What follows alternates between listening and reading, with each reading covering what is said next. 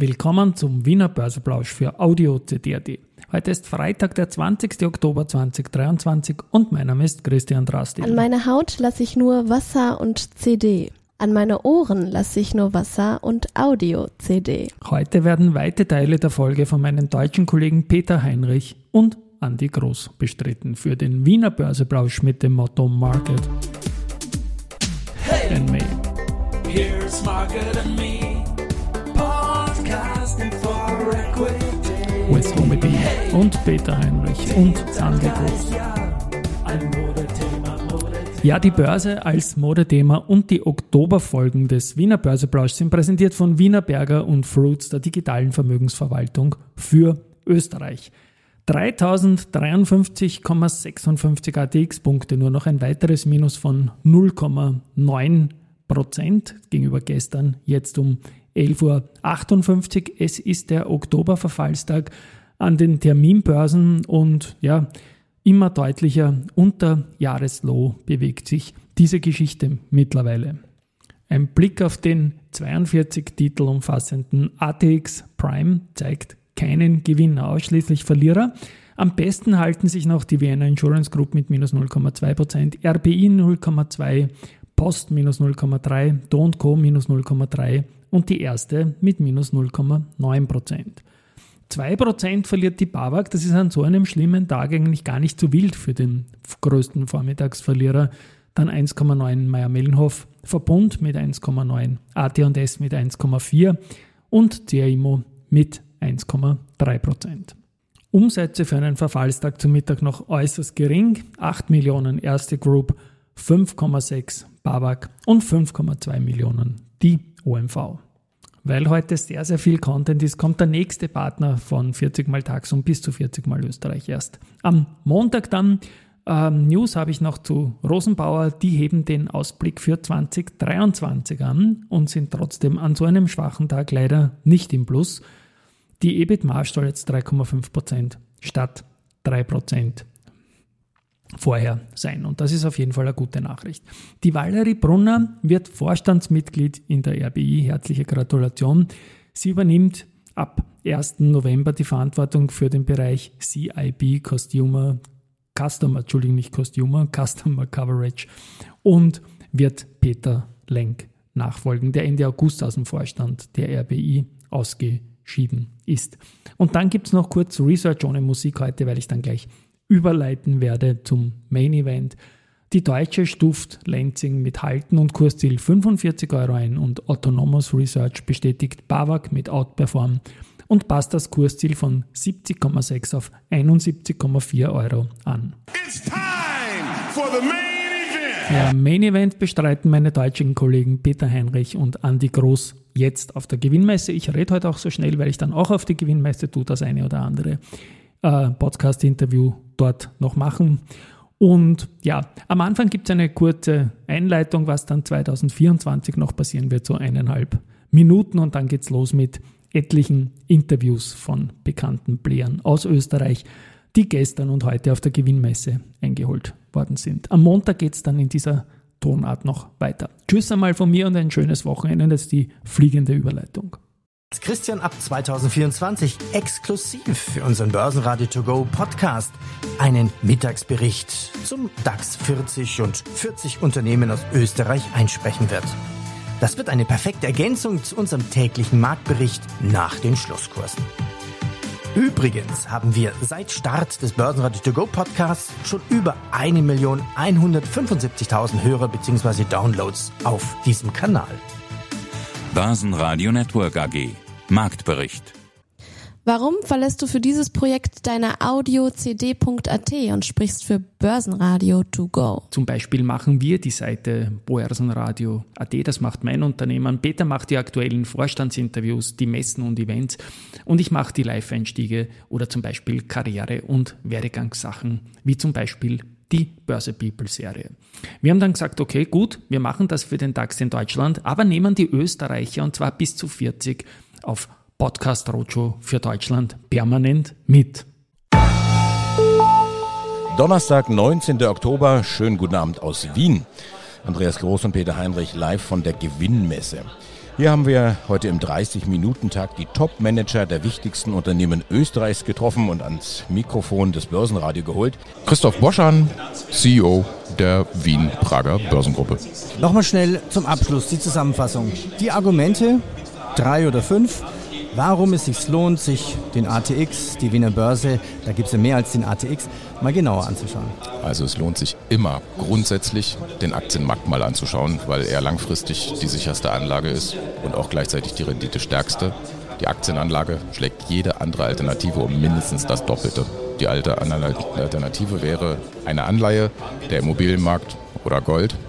Und wenn man langfristig anlegt, schlagen Aktien all das um mindestens das Doppelte. Das ist mal die Ausgangslage. Zweitens macht es immer Sinn, langfristig, breit diversifiziert, lebensbegleitend zu sparen. Denn auch diese Sparform ist langfristig die sicherste und renditeträchtigste. Kurzfristig ist sie sicherlich diejenige, die am meisten schwankt. Aber wer das 5, 10, 15, 20, 30 am besten lebenslang betreibt, der ist mit Aktienanlagen auf der richtigen Seite. Und Österreich ist wichtig für ein diversifiziertes Weltportfolio, für ein diversifiziertes Europa-Portfolio.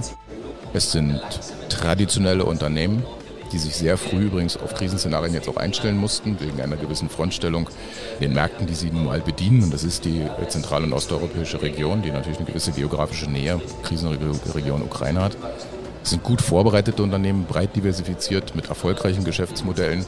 Marktführer in ihrer jeweiligen Nische, einer hohen Dividendenpolitik.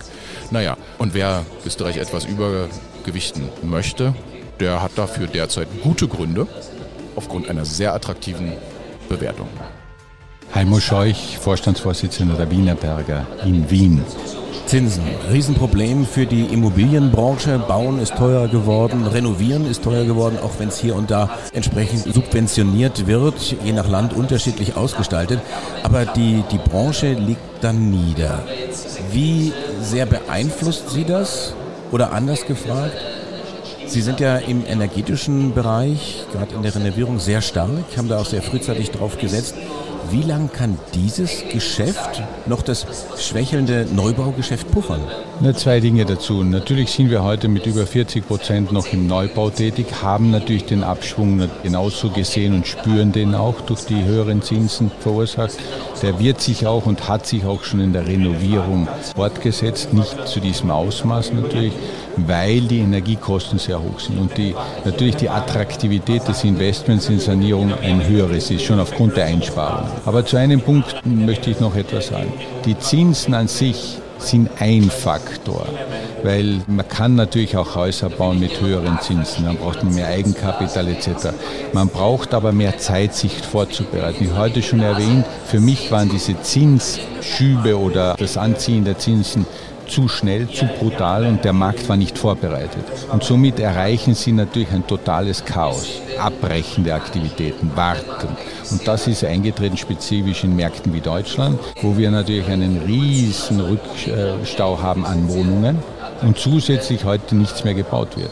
Und da muss natürlich die Politik sehr aufpassen, dass wir nicht Tür und Tor für Extremismus öffnen, weil natürlich, wenn Leute keine Wohnung mehr kaufen können, keine bekommen oder nicht gebaut wird, vor allem im sozialen Bereich, ist das für eine Gesellschaft dramatisch.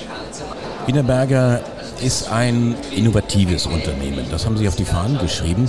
Was sind denn die jüngsten Innovationen, wo ein Laie jetzt sagen würde, oh, das habe ich jetzt gar nicht gewusst, was die da machen. Ja, Sie haben es am Anfang sehr schön erwähnt. Sie haben gesehen, Weltmarktführer im Ziegel. Mittlerweile sind wir auch im Wasser- und Energiemanagement sehr groß durch unser Rohrgeschäft und das haben wir ja total verändert. Wir sind vom Rohrproduzenten, Sie müssen sich vorstellen, Kunststoffrohre für Energiegewinnung oder für Energieleitung oder Wassermanagement, sind wir heute zum Komplettanbieter geworden.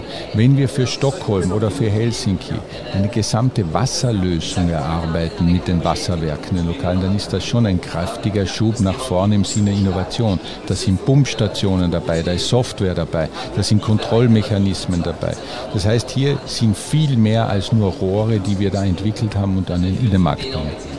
Was ist mit dem Thema Digitalisierung am Bau? Sind Sie da auch aktiv?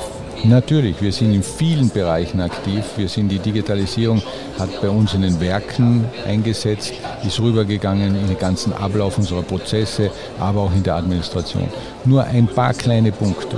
Im Jahr 2020 haben wir 1% unserer Standorte digitalisiert gehabt. Heute sind es 65. Also das ist einmal sehr wichtig, dass man sieht, wie schnell das gegangen ist. Das ganze Thema Auftragsmanagement, 5 Milliarden Auftragsmanagement. Wir haben heute fast 80 Prozent digitalisiert schon. Und vor einigen Jahren waren es 20 Prozent. Also das heißt, da ist gewaltig viel passiert. Mein Name ist Stefan Dörfler, ich bin CFO der Erste Group.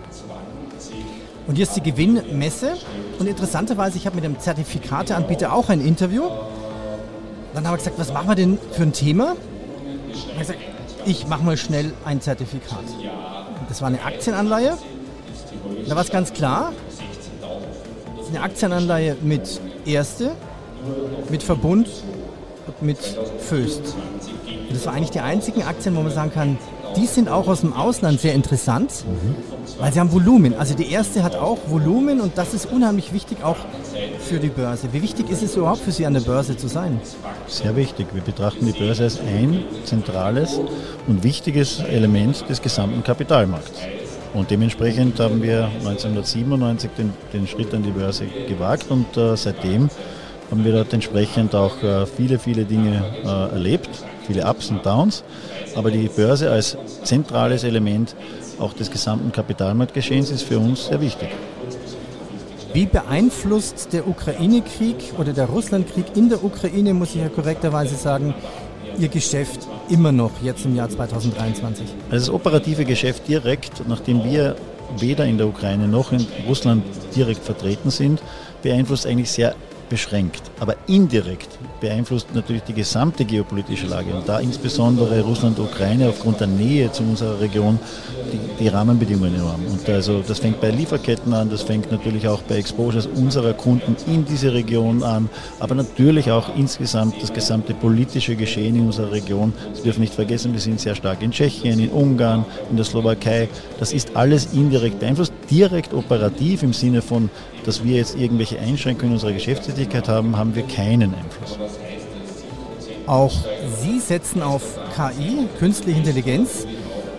Womit starten Sie da gerade? Ja, wir freuen uns wirklich sehr, dass, wir, dass uns gelungen ist, nach Überprüfung aller Compliance-Themen und all der ganzen Dinge, die Sie sicherlich alle sehr gut kennen, eine KI-Sandbox äh, ins Leben zu rufen in Österreich. Das ist unser zu, kundenzugängige Financial Health Sandbox, ich nenne es Sandbox, die uns einfach irrsinnig viel Spaß macht, wo wir mit den Kunden und Kundinnen gemeinsam lernen wollen und ähm, im, im Rahmen der gesamten Financial Health Community Schritt für Schritt KI zu einem wirklich auch tangible useful Tool ähm, in Zukunft entwickeln wollen. Das ist die eine Seite. Die andere Seite ist im, im Haus intern, in Prozessen, in operativen Abläufen, in äh, Abwicklungsthemen, wo wir sowohl mit Machine Learning als auch mit KI unsere Prozesse optimieren wollen. Das ist sozusagen abseits der Öffentlichkeit.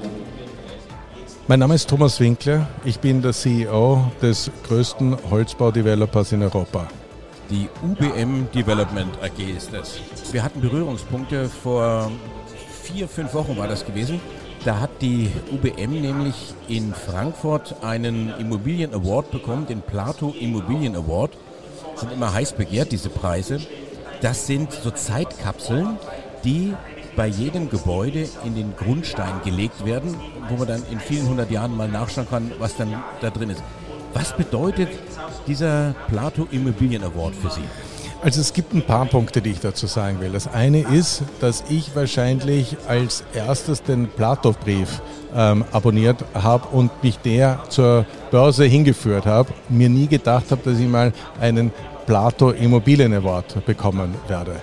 Das zweite ist, dass wir zwar regelmäßig Zeitkapseln äh, versenken, aber nie welche bei uns im Büro haben, wahrscheinlich weil unser Finanzvorstand aufs Inventory ganz genau schaut und umso mehr habe ich mich gefreut, dass wir jetzt in unserer Lounge im Headquarter in Wien diesen Award äh, stehen haben. Und natürlich ist es auch eine Bestätigung unserer Strategie, weil wir das bekommen haben wegen der Nachhaltigkeit unserer Gebäude. Und das ist etwas, was heute in aller Munde ist, aber wo wir sehr früh angefangen haben und wo wir auch äh, behaupten, dass aus der Not, nämlich des größten Hotel-Developers, der man nicht mehr sein will in der Pandemie, eine Tugend gemacht haben und jetzt zum größten Holzbau-Developer äh, geworden sind und das offensichtlich über die österreichischen Grenzen hinaus bemerkt wird. Sie sind auch angekündigt worden auf der Bühne. Jetzt klopfen wir mal gemeinsam auf Holz. Warum denn eigentlich? Klar, dahinter steckt äh, der, der ESG-Gedanke, Nachhaltigkeitsgedanke, die böse Immobilienbranche, die ja, was das Thema Bau angeht, für sehr viel CO2-Ausstoß verantwortlich ist. Aber angesichts dieser Dauerkrise, kann man sich überhaupt noch leisten, über das Thema Nachhaltigkeit sich nachzudenken bzw. dort zu investieren? Interessanterweise eine Frage, die ich mir mehr als einmal selber schon gestellt habe. Äh, die Antwort, die ich mir darauf gegeben habe, ist, ähm, so schwer vorstellbar es im Moment ist, wird der Krieg in der Ukraine irgendwann einmal zu Ende sein. Und auch wenn wir im Moment gerade in eine Rezession schlittern, folgt jeder Rezession ein Aufschwung. Aber die Erderwärmung wird sich fortsetzen, egal was im Umfeld passiert. Und das, was Sie Ihre Kinder oder Enkelkinder fragen werden, ist, haben Sie das nicht gewusst? Und es kann heute keiner mehr behaupten, dass er nicht gewusst hätte, dass eben Immobilien ähm, im Bau und in der Errichtung für einen ganz großen Anteil, ich verrate jetzt auch wie viel, 38 Prozent des gesamten CO2-Ausstoßes dieser Welt ist auf den Bau und auf den Betrieb von Immobilien zurückzuführen. Und bei der Errichtung ist der größte Hebel eben der, das Ersetzen von Stahl und Beton, der aus Zement hergestellt äh, wird, weil der sehr energieintensiv ist und hier im Energie verwendet wird, die sehr viel CO2-Ausstoß produziert. Und so sind wir auch darauf gekommen, dass in Richtung Holzbau ganz konsequent zu treiben. Und wir haben ja mit dem Timber Pioneer in Frankfurt um 10.000 Quadratmeter Vermietungsleistung die größte Vermietungsleistung in den ersten neun Monaten in ganz Frankfurt äh, hingelegt. Das kommt ja alles nicht durch Zufall und heute überlegt sich jeder zweimal, ob er etwas Neues mieten äh, soll und wenn er das dann schon macht, dann muss es auf alle Fälle am neuesten Stand und ganz nachhaltig sein. Thomas Winkler, Plato-Briefleser der ersten Stunde, Plato Immobilien Award Träger ganz aktuell und CEO der UBM Development AG. Wollen wir gemeinsam auf Holz klopfen? Absolut. Vielen Dank für das Interview. Danke Ihnen. Mein Name ist Heiko Geiger von von Tobel und ich leite dort den Zertifikatebereich für Privatanleger. Cyber Security ist ein XXL-Thema und jeder kennt ja schon privat diese Cyberfallen. Im täglichen Mailpost-Eingangsfach zum Beispiel. Ich weiß nicht, wie es bei dir ist, wie viele falsche Mails du bekommst, wo dann die Hacker hoffen, dass du auch wirklich draufklickst in deinem privaten Mailbox-Fach. Das nimmt doch extrem zu, oder? Das ist richtig. Also ich glaube, sowohl im geschäftlichen wie auch im privaten Bereich nehmen die Anzahl der Spam-Mails dramatisch zu. Und ich glaube, es ist extrem wichtig, sowohl im privaten wie auch im geschäftlichen Bereich, die Menschen und auch die Mitarbeiter zu sensibilisieren, weil natürlich auch die Angriffe immer besser werden. Ja, machen wir doch da gleich weiter. Also von den Hackangriffen auf denen, die sie verhindern sollen. Wer sind denn große Player hier in diesem Bereich von börsennotierten Firmen, die für Schutz sorgen? Gut, es sind die großen Unternehmen, die im Bereich des Firewallings unterwegs sind, Antivirus-Software, Cloud Security, äh, auch Verschlüsselungssoftware. Das sind so die Hauptbereiche, wo diese Unternehmen tätig sind. Wenn man mal Namen nennen soll, dann gibt es da sicherlich äh, unter den Großen eine Palo Alto, ähm, eine, eine Fortinet oder auch eine, eine Checkpoint-Software oder eine VeriSign. Also viele Unternehmen, die natürlich historisch in Kalifornien, im Silicon Valley sitzen, aber natürlich auch, was auch, auch sehr populär ist, äh, ist, ist Israel wo doch viele Cybersecurity-Unternehmen sitzen. Also auch da gibt es eine Clusterbildung von Cybersecurity-Unternehmen vergleichbar mit, mit dem Silicon Valley. Also du sprachst Palo Alto an, das sind ja auch, die sind bekannt durch so eine Art Next Generation Firewalls oder CrowdStrike ist sehr bekannt, quasi so eine Art Wetterdienst für Cyberangriffe, damit man dann weiß, was da vielleicht zukünftig kommen könnte an Angriffen. Ja, okay, fassen wir zusammen. Also das Hauptziel der Cybersecurity ist es ja, die Vertraulichkeit, die Integrität und die Verfügbarkeit digitaler Informationen sicherzustellen. Nachdem das Thema so komplex ist, macht es ja Sinn, sich eigentlich da dran zu hängen an jemand, der sich schon damit beschäftigt hat, der das durchgedacht hat. Ihr habt jetzt ein solches System sozusagen, wo man sich dranhängen kann. Mit euch, mit von Tobel. Was habt ihr da für einen Schein? Gut, wir haben vor vielen Jahren schon einen Cyber Security Index designt, ähm, der im Prinzip die gesamte Wertschöpfungskette der Cyber Security Industrie abbilden soll. Und äh, da sind wir jetzt nicht nach reinen Größenkriterien, wie es klassisch im, im Indexbereich äh, vor sich geht, vorgegangen, sprich Marktkapitalisierung und dann einfach Ranglisten bilden, sondern wir haben auch bewusst qualitative Kriterien herangezogen. Und dazu gehören dann beispielsweise Kriterien wie eine Marktbekanntheit, wie viele Patente ein Unternehmen hat, wie lange der Patentschutz noch gilt, äh, sind diese Unternehmen äh, in Netzwerken und Allianzen engagiert, wo dann auch eine gewisse, äh, sage ich mal, Forschungsaggregation äh, stattfindet. Ähm, und äh, vor allem natürlich auch die Eigenständigkeit des Geschäftsmodells. Also ähnlich auch so ein bisschen so eine Value-Komponente mit drin. Wie groß ist der Burggraben bei der Software ja, oder auch bei der Hardware-Infrastruktur? Ähm, das heißt, wie einfach haben es hier Mitbewerber in diesem Bereich äh, vorzudringen?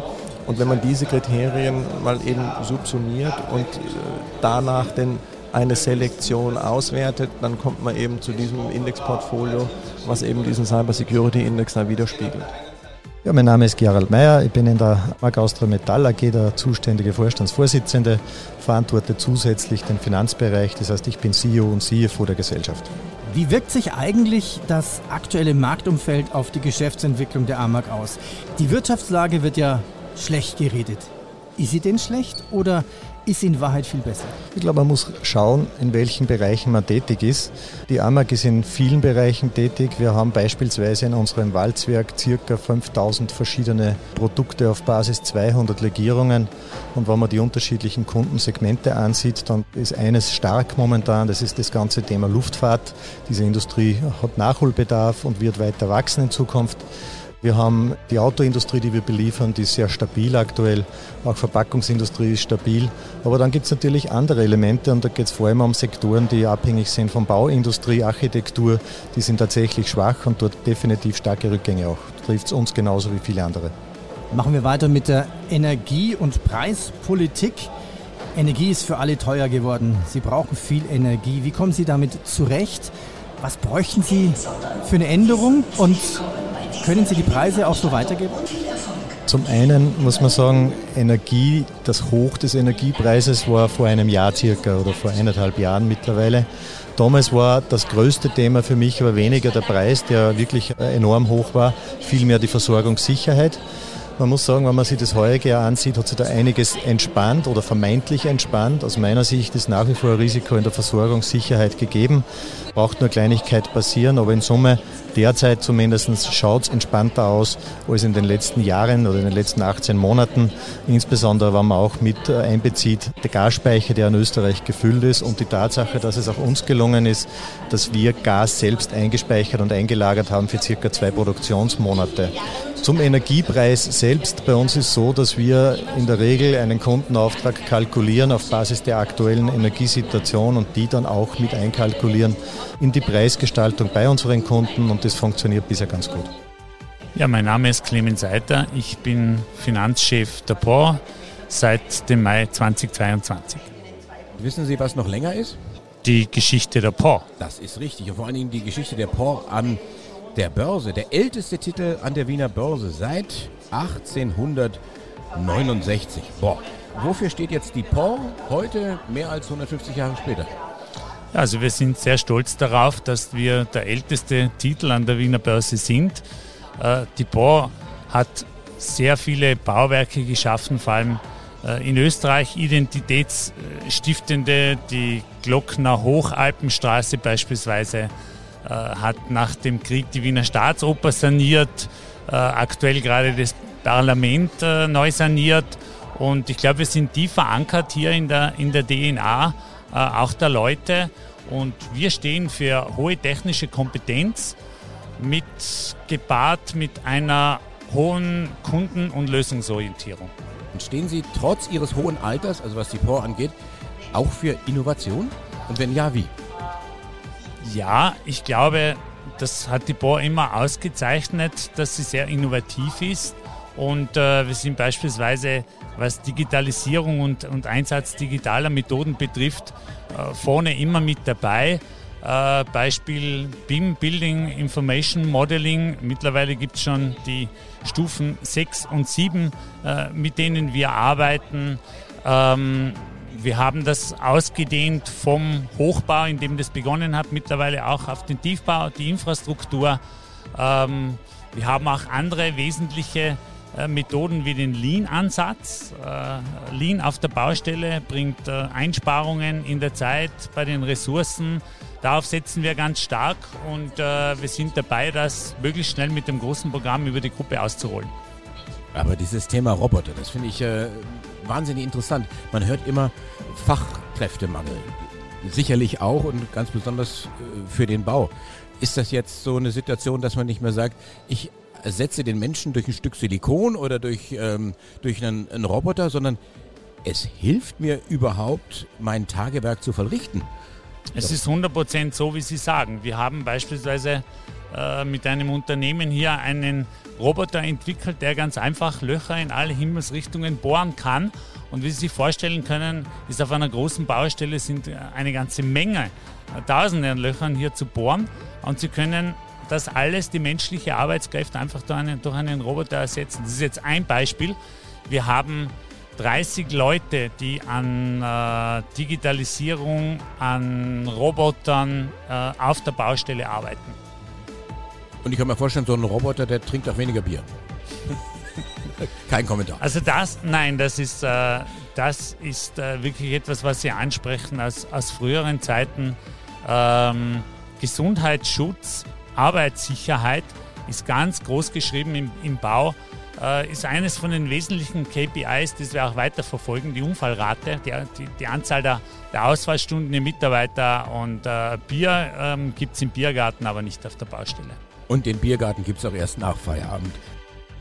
Andreas Brandstetter, CEO Unica Insurance Group in Wien. Das letzte Interview hatten wir überschrieben mit Unica, ob Umweltbus mit KI Schnelle Arzttermine oder Wellness-Oasenversicherung. Kurz gefasst, das Geschäft brummt. Das Geschäft brummt trotz der globalen Eintrübungen im makroökonomischen Bereich und im politischen Bereich, sowohl im Heimmarkt Österreich als auch im Wachstumsmarkt Osteuropa. Und es brummt auch in dem ganz großen Ökosystem Gesundheitsthema, was für uns abseits der Versicherungen absoluter Zukunftsmarkt ist. Ja, da steige ich dann gleich weiter ein. Zwischenbemerkung, Sie dürfen gerne näher ein bisschen ans Mikrofon. Die da drüben sind relativ laut. Ja, also, das heißt, jeder spricht von Krisen, aber lassen wir uns eben auf Chancen fokussieren und darauf konzentrieren. Welche Chancen sehen Sie denn alle für Ihr Unternehmen? Zwei ganz große Chancen. Die erste Chance liegt im Wachstumspotenzial in Osteuropa, unserem großen Wachstumsmarkt, wo einige hundert Millionen Menschen leben. Auch wenn wir aus Russland dabei sind auszusteigen, gibt es immer noch eine Riesenanzahl an Menschen, die dort schwer unterversichert sind, was kein Wunder ist, wenn man bedenkt, dass diese Teile Europas erst seit etwa 30 Jahren wirklich in ja, mehr oder weniger Demokratien leben. Ich gebe Ihnen eine Zahl, eine Einwohnerin Österreichs gibt pro Jahr etwa 2000 Euro für Versicherungen aus. Der Referenzwert ist in Tschechien, dem diesbezüglich reifsten Markt Osteuropas, knapp unter 500. Also der Faktor so 4 steht uns im Laufe der nächsten Jahre, Jahrzehnte wohl zur Verfügung als quasi natürliches Aufholpotenzial. Sind dort die Prämien auch günstiger vielleicht? Die Prämien sind immer der Kaufkraft angepasst, natürlich, aber das andere ist, dass Menschen im Reifezyklus des Marktes leben. Zunächst wird das versichert, was man versichern muss, das sind die Autos. Hm, dann bleibt ein bisschen was über eines Tages, da gibt es vielleicht, wenn das Auto teurer wird, eine Kaskoversicherung, die man sich leistet. Irgendwann dann beginnt man die eigene Wohnung oder das kleine Häuschen abzusichern und erst dann, wenn wirklich ein Überschuss im Haushaltsbudget da ist, sprich wenn der Mittelstand wächst, dann beginnt man darüber nachzudenken, ob man vielleicht für die Kinder vorsorgt oder sich vielleicht eine Gesundenversicherung leistet. Ja, mein Name ist Norbert Haslacher. Äh, ich bin der CEO der Frequentes-Gruppe und befinde mich gerade hier auf der Gewinnmesse. Frequentes, da geht es also um Kommunikation Einmal in der Luftfahrt und einmal bei den Sicherheitsbehörden. Wir stehen jetzt hier mit unseren Kopfhörern auf. Fühlen Sie sich auch so ein bisschen wie im Cockpit? Ja, ja, normalerweise fliege ich ja als Passagier und nicht vorne im Cockpit. Äh, aber ja, ähm, ich fühle mich gut und wir machen auch mehr. Wir ähm, sind Ausstatter von Einsatzleitzentralen oder Kontrollzentralen von Nationen, die ihre nationale sicherheitskritische Infrastruktur betreiben müssen. Das ist Flugsicherung, Militär, Blaulichtorganisationen, aber auch Küste, Küstenwache, aber auch die Bahn. Dass wir uns jetzt hier auf der Gewinnmesse treffen, ist auf der einen Seite geplant, auf der anderen Seite ist es auch so ein bisschen dem Zufall geschuldet, weil eben noch mit einem Bein in Singapur, dann schon wieder äh, über den großen Teich Richtung, Richtung USA. Was hat die Frequentis vor? Sie ist ja äh, absolut international wieder aufgestellt. Ja, ich meine, wir sind auf Wachstum ausgerichtet und das schon seit vielen Jahren und äh, unsere Kunden sind nicht in Österreich, sondern sie sind außerhalb Österreichs, deswegen haben wir auch 98% Exportquote und wir liefern 150, beliefern 150 Ländern mit unseren Infrastrukturprojekten und mit unseren Kontrollzentralprojekten. Und Singapur habe ich gerade mit der Wirtschaftskammer, mit dem Präsident Harald Mara gemeinsam die, das neue Laboratory für Asien eröffnet. Letzte Woche, deswegen war ich in Singapur im Rahmen der Southeast Asia Konferenz der WKO. Und jetzt am Sonntag sitze ich im Flieger nach Nordamerika, weil ich dort äh, hoffentlich einen guten, schönen Vertrag für Frequentis am Montag unterschreiben werde. Okay, können Sie uns ja schon mehr sagen? Ja, vermutlich nicht. Muss erst unterschrieben werden, oder? Wir glauben nur an das, was geschrieben ist. Aber wenn Sie so oft jetzt äh, wieder hin und her fliegen, es gab ja mal eine Corona-Pandemie, da konnten wir nicht fliegen, alle zu Hause und wir haben uns gedacht, wir werden nie wieder reisen können. Jetzt kann man wieder reisen. Merken Sie das auch in Ihrem Geschäft? Ist da die Nachfrage noch größer geworden oder ist es eigentlich krisenunabhängig? Es ist natürlich, die Anzahl der Flüge ist nicht krisenunabhängig, äh, gleichwohl die Infrastruktur immer laufen muss, egal wie viel äh, Flugbewegungen äh, in der Luft sind. Aber wir merken einen deutlichen Anstieg der Flugbewegungen, also das, äh, der Megatrend Mobilität, dem wir ja unterliegen, neben dem äh, Megatrend Security, äh, die sind beide intakt. Ich war auch deswegen in Asien, um die großen Infrastrukturprojekte in Singapur und auch in Hongkong eben mir anzuschauen. Dort werden Millionen investiert hunderte Millionen investiert. Wenn man Indien, Indonesien auch noch dazu nimmt, da entstehen hunderte Airports die nächsten Jahre. Und das ist natürlich für den Flugverkehr sehr, sehr gut. Also all das, was wir in Europa wegen Flugschemen im Businessbereich verlieren, werden wir in zigfacher Menge äh, in Asien aufholen. Wenn Sie sagen, hunderte von Flughäfen, die da entstehen, ist das jetzt ein bisschen hochgegriffen? Übertreiben Sie jetzt als CEO oder ähm, sind das wirklich so? Ich kenne Singapur, ich kenne Asien, ich kenne Hongkong und die haben ja gerade erst hier, ja gerade erst ist auch schon wieder 15 Jahre her, den neuen Flughafen gebaut, wo sie sogar neue Inseln extra angelegt haben. Aber diese, dieses Wachstumstempo, was Sie da skizzieren, wo soll denn das herkommen und wo soll das hinführen? Ja, das ist relativ gut beschrieben. Indien baut über 100 Airports die nächsten zehn Jahre. Indonesien baut nahezu 100 Airports. In Bangkok und in Ho Chi Minh City entstehen zwei neue Mega-Airports. Also es wird einfach wahnsinnig viel gebaut, weil die Infrastruktur auch einen enormen Nachholbedarf hat. Und die Leute wollen Mobilität, die Leute wollen fliegen und deswegen wird die Infrastruktur über die nächsten Jahre auch dort in diesen Ländern bereitgestellt. Günter Ofner, Finanzvorstand äh, der Flughafen Wien AG. Der Flughafen Wien ist der größte Flughafen Österreichs. 24 Millionen Paxe, also ähm, Passagiere, 188.000 Flugbewegungen und über 200.000 Tonnen Cargo. Ich weiß nicht, wie aktuell die Zahlen sind. Das, die sind schon überholt. Die sind Also, schon wieder überholt. Die sind Wir, überholt. wir hatten ja Corona Genau. und es gibt ja in der Fliegerei gibt ja zwei Zeitrechnungen. Also einmal vor Corona und einmal nach Corona. Genau. Und sicherlich die Frage, die Ihnen am meisten gestellt wird, haben wir schon wieder das Niveau von vor Corona erreicht? Im Sommer fast, also da waren wir so bei 96, 97 Prozent von, von 2019, das ist der Benchmark. Über das Gesamtjahr gesehen sind es äh, 93 Prozent circa, nach der jetzigen Prognose. Das werden dann etwa 28,5 Millionen Passagiere sein. Und äh, ja, es hängt natürlich auch ein bisschen von den weltweiten Krisen und der weiteren Entwicklung ab, wie schnell wir wieder auf dem Vorkrisenniveau sein werden, aber es ist in Reichweite. Dieses Thema Krise. Ähm, manchmal sagt man ja, mehr Krise geht nicht und dann schaltet man Fernsehen ein und dann passiert da wieder irgendwo was. Wie geht jemand, der in einem Business ist, was also vom Reisen abhängt, Flugzeuge Ja. müssen irgendwo starten und landen, wie geht der damit um? Dass er zunächst einmal einen Tritt ins Kreuz gekriegt hat mit der Corona-Krise. Dann hat man sich davon erholt, dann ging es auf einmal in der Ukraine los. Dann da ein Drittel der Welt irgendwo gesperrt, wo man nicht fliegen kann, wo man sich wieder neu aufstellen muss. Das Thema, an das hat man sich auch irgendwo gewöhnt oder hat es zumindest businesstechnisch gelöst. Jetzt das nächste Thema. Äh, man kann wieder nicht nach, nach Israel, man weiß nicht, wie sich das dann irgendwo entwickelt. Ähm, haben Sie da irgendwie so eine Strategie entwickelt, so eine Krisenbewältigungsstrategie? Naja, die Notwendigkeit ist, sich eben an die jeweilige Situation anzupassen, wobei das jetzt den Flughafen weniger trifft als die Airlines, weil die müssen dann umrouten und zum Beispiel eben Flüge äh, nach Fernost sind heute für europäische Airlines wesentlich länger und kostspieliger und schwieriger, als sie das äh, vor dem Kriegsbeginn in der Ukraine waren. Und äh, jetzt ist der andere Krisenherd südlicher im Nahen Osten. Also es gibt jetzt praktisch nur mehr den Korridor über die Türkei dazwischen. Und ja, wir wissen alle nicht, äh, was die nächsten Wochen und Monate bringen.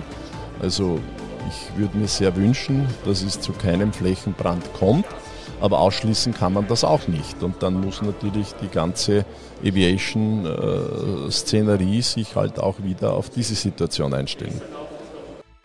Grüß Gott, guten Tag. Mein Name ist Alex Starek.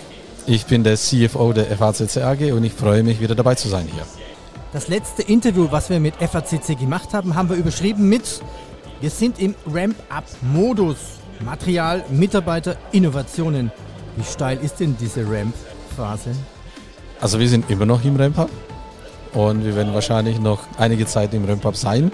Und die Themen sind eigentlich immer noch die gleichen. Wir beschäftigen uns nach wie vor mit unserer Lieferkette, wir beschäftigen uns mit dem Fachkräftemangel und erhöhen. Da, da, da will ich gerade nachfragen, weil ich habe eine Frage vorbereitet, ich sage, ist Corona Ja. vorbei? Corona Also- ist vorbei. Aber die Lieferkettenprobleme sind nicht vorbei? Nee, die Lieferkettenprobleme sind immer noch da. Sie sind nicht mehr so dramatisch, wie sie vielleicht vor zwölf Monaten waren. Also wir sehen schon einen positiven Trend und die, die Lage beruhigt sich. Der Trend ist richtig, der, der Trend geht in die richtige Richtung, aber der geht einfach ein bisschen zu langsam in die richtige Richtung, würde ich mal sagen. Und so gesehen, wie wir am Anfang erwähnt, bewegen wir uns im Steigflug, aber der Steigflug äh, geht halt äh, langsam nach oben. Ja, aber es sieht doch gut aus. Umsatz mehr als verdoppelt bei den letzten Zahlen von 6,1 auf 14,9 Millionen. Das sieht doch schon sehr steil aus. Ja, das ist richtig. Ähm, Auf der Umsatzseite und auf der Marktseite haben wir eigentlich gar keine Probleme. Das, äh, der Markt läuft, Leute wollen fliegen, Flugzeuge werden gekauft und, und, und so gesehen ist es von, von, von der Seite eigentlich ein, wirklich ein richtig steiler Flug. Ja. Ähm, das Problem ist halt, wie gesagt, auf der operativen Seite gelingt es uns noch nicht so in dem Maße, diesen, äh, diesen Zugewinn an Umsatz auch in Profitabilität und Cashflow zu äh, übersetzen. Und da sind unsere Hausaufgaben und, und, und die müssen wir noch machen. Das war das Potpourri vom ersten Messetag der Gewinnmesse in Wien. Ihnen jetzt einen schönen Abend. Wir hören uns morgen wieder. Börsenradio Network AG. Marktbericht.